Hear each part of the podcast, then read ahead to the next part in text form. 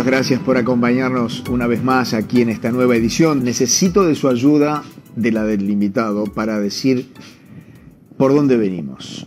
Autor, actor, escritor, murguista, y podría seguir diciendo un montón de cosas más. Me tendría que poner de pie, pero el micrófono se me va a sacudir para recibir al señor Raúl Castro.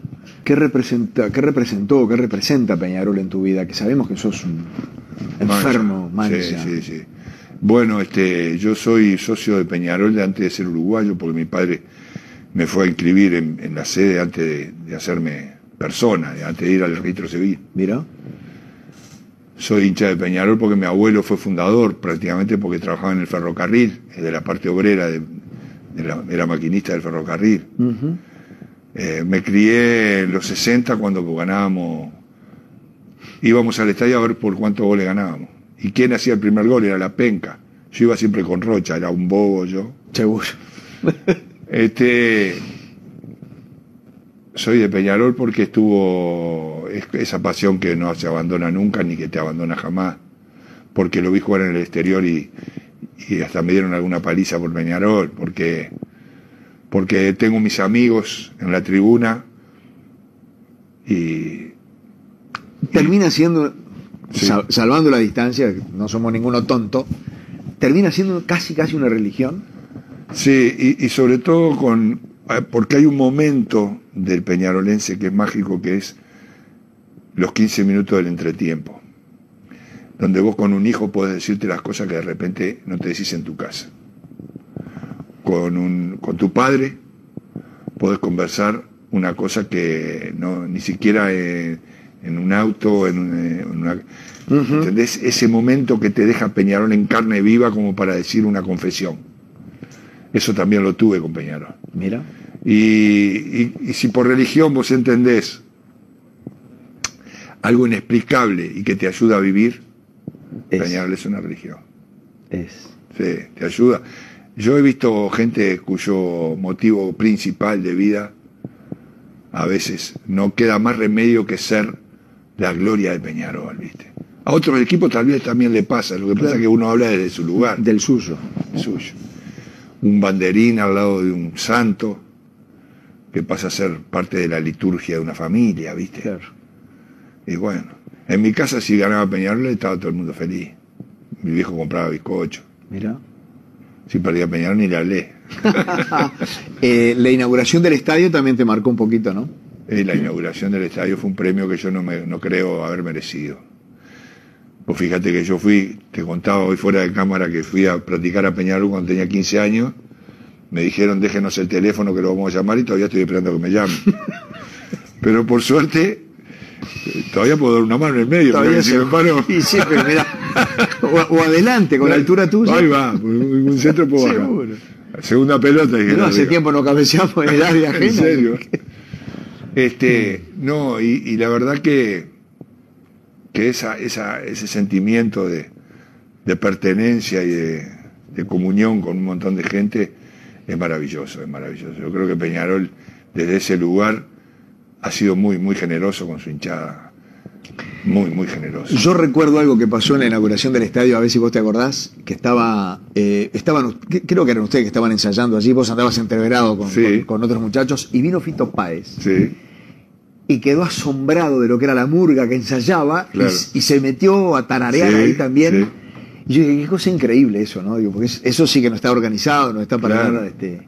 Ahí en el vestuario nos pusimos a cantar con Fito. Este, que después cantó Dale Alegría a mi corazón y toda esa historia. Sí. Sí, un crack, Fito Páez. Mirá, un día con Fito Páez estábamos cantando en La Plata, nosotros, en el anfiteatro de La Plata, un lugar maravilloso, divino, todo al aire libre. Y bajaba él con su banda y subía Falta y Resto. Entonces bajaban cantando Dale Alegría a mi corazón, bajaban ellos. Sí, sí, sí, sí. Y el baterista empezó a hacer marcha camión en, la, en la, batería. batería. Y Fito que baja y los otros que subimos, nos damos un abrazo en la escalera y, me dice Fito Páez, somos unos atrevidos, estamos tocando marcha camión adelante de una murga uruguaya. claro, qué bueno. un crack, Fito, un crack. Y ese día, bueno, maravilloso, poder cantar en el vestuario del campeón del siglo con Fito Páez, así, en la cortita. Sí, sí. Fue muy, muy hermoso.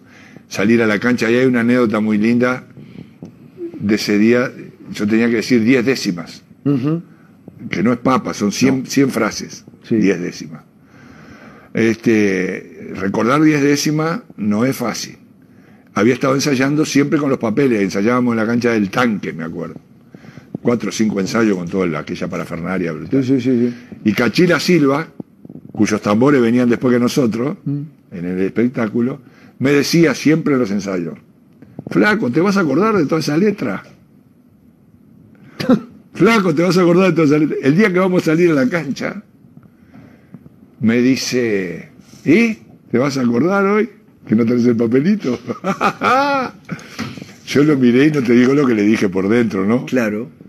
Salimos, por suerte, como dicen los jugadores, después que pisas la cancha se te van los nervios. Sí, claro. Eh, pues estuvo divino. Sí. Dije, por suerte, todo. Me bendijo, me bendijo el Dios Maya y me mandó toda la onda. Y cuando salimos, entraban ellos con los tambores. Entonces me paré en la calera y le grité, no se vayan a cruzar ahora. ¿eh". Claro, claro, porque es uno de los Claro. es uno de los este, riesgos. ¡Pah! Imagínate todos esos tambores. No, pero fueron espectaculares. Pero sí. Sí, sí, sí. Espectacular. Anduvieron volando. Raúl, eh, ¿qué te falta por hacer en la vida? Hijos, nietos, Sí. carnaval. Este, Contamos ahí al pasar algunas de las tus cosas, ¿no? Periodista, basquetbolista, sí. este, ¿Qué me falta? eh? escritor, letrista, murguista. ¿El mejor cuplé de tu vida, te lo recordás, no? Burgalá, año 1983. ¿Cómo Definió, para acordarte eso? definió mi estilo como, como letrista y, como, y a la murga como tal le definió. Ajá. Sí. Luego de haberlo estudiado y después de meditar, allá en mi barrio formamos una murga sin cantar. Una murga que no tiene presentación ni cuplé, que no tiene ni siquiera director que diga tres. Claro. Tres. No, mirá, Sí, Murgalá, me felicitó la censura. Cuando se dieron cuenta lo que era, se querían matar después. Porque era un alegato en contra de la censura. claro, la murga, la- digo, todo eso que Las faltaba. quejas tomaron cuerpo, el reclamo prosperó, la murguita dio su alma, decía al final, pero nunca más salió. Pero su hermoso silencio al barrio quedó prendido y quedará la memoria de los que no la han oído. Por eso, en noches de luna, por calle del arrabal, en el silencio se escucha entonar este cantar. Tres, decía el flaco Roberto, y la murga hacía, "Ah". Silencio. Yo tengo que terminar así, debería terminar así. Ah. Capaz que todavía nos falta un tramo largo. Te preguntaba, ¿qué te falta? Eh, seguir haciendo cantar a la gente y hacer cantar al mundo entero. ¿Vas a seguir escribiendo para Murga? Siempre. Es lo que hago. Soy letrista de Murga. Bien. ¿Y la publicidad? También, también. La publicidad es, art- es tomar herramientas artísticas. ¿Tiene una técnica la creación Sí, por publicitaria? supuesto. Sí, por supuesto. Una técnica y una estrategia Ajá. a llevar, a llevar adelante para no que. Porque vos en la murga, vos, o en, o en cualquier actividad artística que hagas, creás sin un objetivo de marketing concreto. Claro. ¿No? No tenés un objetivo. Claro. Vos en publicidad creás con un objetivo concreto, mensurable. Sí, sí. Quiero vender vasos con agua. Claro. Quiero vender escritorio, tanto, Sí, sí, sí, 20, sí, sí. 30. Ujú. En la murga es distinto. Entonces, por un lado, es como decíamos siempre nosotros, es el preparador físico que además juega al básquetbol. Ponele. Cuando está jugando al básquetbol, se está entrenando para ser preparador físico. Claro. Y cuando está haciendo educación física, se está entrenando para jugar. Para el básquetbol. Y es lo mismo, el, el arte con la publicidad. Porque es más fácil monetizar lo que hablamos. Y te da más libertad para que lo otro sea mucho más sin compromiso.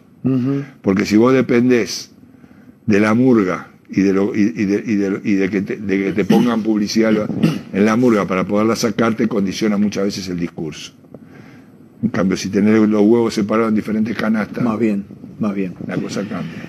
Raúl, eh, voy a terminar esta, esta charla diferente a lo que hemos terminado las otras. Yo te agradezco mucho que hayas venido, te agradezco este regalo que nos has hecho.